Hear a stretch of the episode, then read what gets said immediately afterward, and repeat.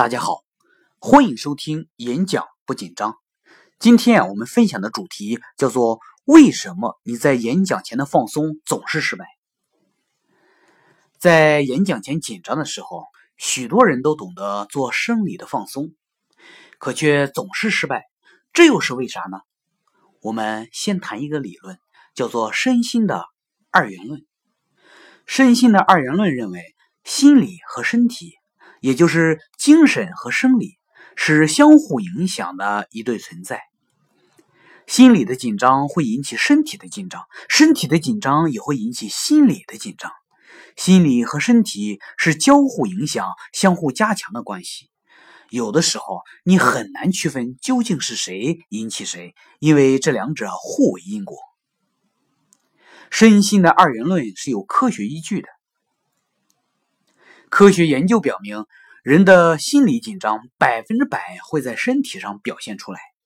比如，在犯罪心理学当中广为应用的测谎仪，一个人在被测谎的时候，他的脉搏、皮肤等处会被夹上感应的触电，就像心电图一样。然后呢，这个人会被问一系列的问题，如果他撒谎。他的道德感就会产生内疚，他就会心跳加快，皮肤出汗。尽管出汗量难以用肉眼觉察，但是他的皮肤电阻会发生变化。这些生理指征都会被电信号放大，从而在电脑的屏幕上显示出来。测谎仪的准确率有多高呢？百分之九十八。同样的道理。人的身体一旦紧张，那么他的心理也会紧张。比如，人在演讲的时候，呼吸加快，主要是为了让身体获得更多的氧，并排除为应付焦虑所产生的过量的二氧化碳。这些都是为机体准备做剧烈运动所做的应激储备。但实际上，我们在紧张的时候，并没有做出大量的运动和活动。这样就造成血中氧含量增高，二氧化碳的浓度降低，从而出现碱中毒的症状。所以你看，心理紧张会导致身体紧张，身体紧张也会导致心理的紧张，他们就是这样交互影响的。有人说，演讲紧张就好像演讲者被篝火包围，这篝火有两个大燃料，第一个是心理燃料。例如负性的想法，例如错误的认知。第二个就是生理的燃料，例如演讲紧张时的呼吸急促、换气过度。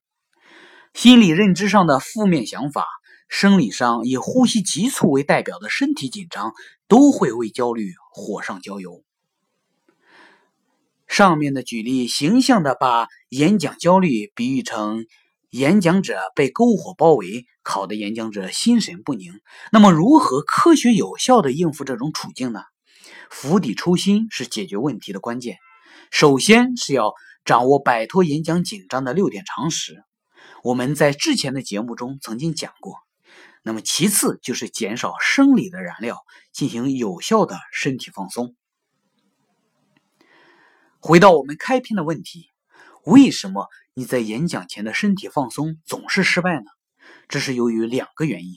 第一，你在做身体放松的同时，心里是高度紧张的，你一直在高度的警觉，在查验自己身体放松是否有效，这就导致你的身体难以真正的放松。第二，你并没有掌握真正的身体放松的方法来帮助自己平稳呼吸的速度。那么。我们应该怎样来做身体的放松呢？在演讲焦虑时，呼吸频率的加快是你身体反应的一部分。过度的换气和肌肉的紧张是演讲紧张的躯体感觉的主要原因。控制演讲紧张，首先要学习降低焦虑的躯体感应技术。所以，掌握合适的呼吸频率以及合适的放松技术，是控制演讲紧紧张和演讲焦虑的重要技术。我在这里介绍两个技巧。第一个技巧是紧张放松法。顾名思义，就是通过紧张来进行放松。在演讲之前。身体不是紧张吗？那就故意让身体更紧张，绷紧全身的肌肉，皱紧眉头，让呼吸故意快速，并瞬间变得急迫，在一两分钟之内，在瞬间松懈，就会有一种瘫软的感觉，松弛无比。如此进行多次，它的原理就是人为的制造过度的紧张，并用它带来短期的疲劳，以获得放松。曾经我非常瞧不上这个办法，觉得没有啥用。但是后来发现效果其实很好。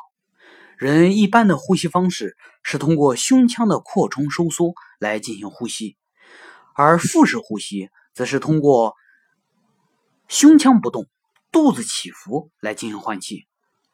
腹式呼吸的技术能够帮助你有效的控制呼吸的节奏。经过反复的训练后。